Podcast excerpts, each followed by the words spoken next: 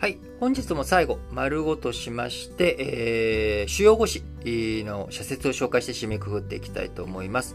えー、本日はですね、えー、前氏が総裁選告示、えー、絡みの社説を1本掲載、1本ずつ掲載しており、えー、産経新聞はその総裁選絡みのみ、えー、それ以外の新聞4紙はですね、えー、他の話題も取り上げておりますので、えー、紹介していきたいと思います。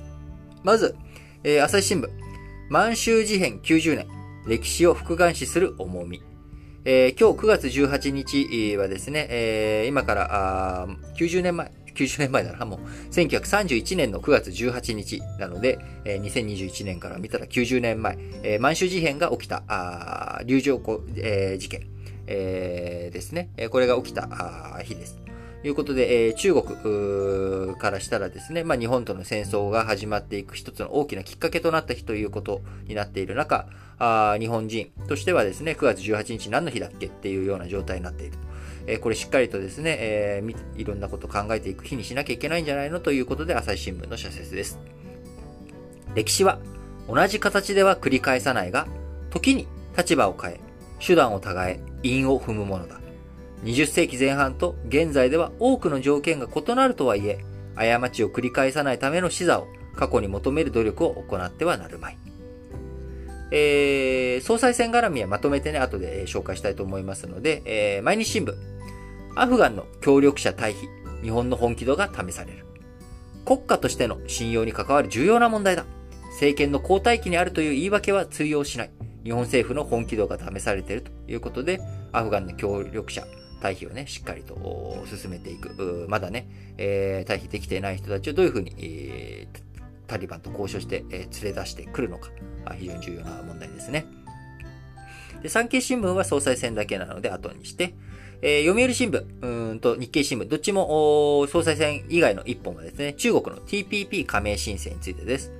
え、こちら昨日新聞解説ながら聞きの方で、え、紹介させていただきましたが、社説で読売新聞と日経新聞が今日取り上げております。中国 TPP 申請、加盟承認へのハードルは高いということで読売新聞。TPP は関税の100%近い撤廃のほか、知的財産権の保護や自由なデータ流通、国有企業への不公正な補助金の制限など、厳格なルールを盛り込んでいる。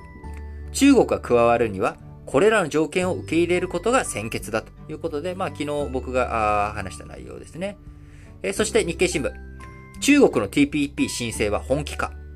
米国は TPP 復帰に消極的だ。その隙を中国に突かれたのは否めない。日本を中心に米国の軌道修正を働きかける必要もあろうということで、今回中国が TPP 申請してきた背景には、まあ日本とかあそういったところに対してね、影響力、中国の影響力を高めていこうということで、えー、交渉の過程でね、自分たちが本当に加盟ができなかったとしても、そこでいろんな交渉をすることによって、情報を引き出したりとか、えー、自分の影響力を高めていくっていう、そういう狙いもあるんじゃないかということで、こちらもね、昨日私が解説させていただいた通りでということで、ちょっと、あのー翌日にね、こういう風に社説が立て続けに自分が取り上げた話題が出てくると、なんかちょっと嬉しいですね。すいません。ちょっとき、あの、ちょっと自画自賛な感じになっちゃいましたけど。えー、それでは残り5紙の総裁選、えー、絡みの社説を紹介していきたいと思います。えー、朝日新聞、総裁選告示、負の遺産にけじめを。えー、総裁選にね、立候補した4氏とも、安倍、菅、両政権で閣僚や党の要職を歴任した。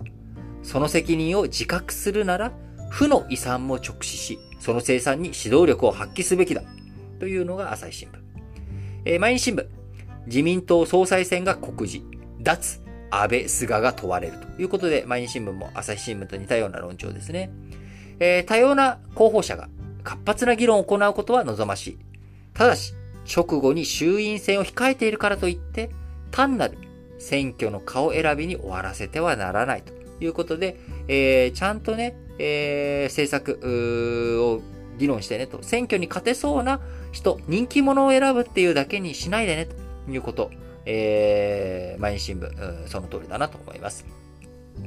えー、産経新聞、えー、自民のね、えー、総裁選、えー、告示、えー、だけが今日、社説として展開しておりますけれども、自民総裁選告示、日本の舵取り、力量競え、コロナ禍克服への具体論を、いうことで、えー、みんなね、いろんなことを言って、えー、やっていくということですけれども、結局ね、候補者や陣営が当たり障りのない、えー、議論やイメージ先行のキャッチフレーズの連呼に陥るのなら、ごめん、こう無理たい。総裁選のたびに党改革や党風刷新が唱えられてきた。だが、具体的に何をするのかを示さなければ空騒ぎである。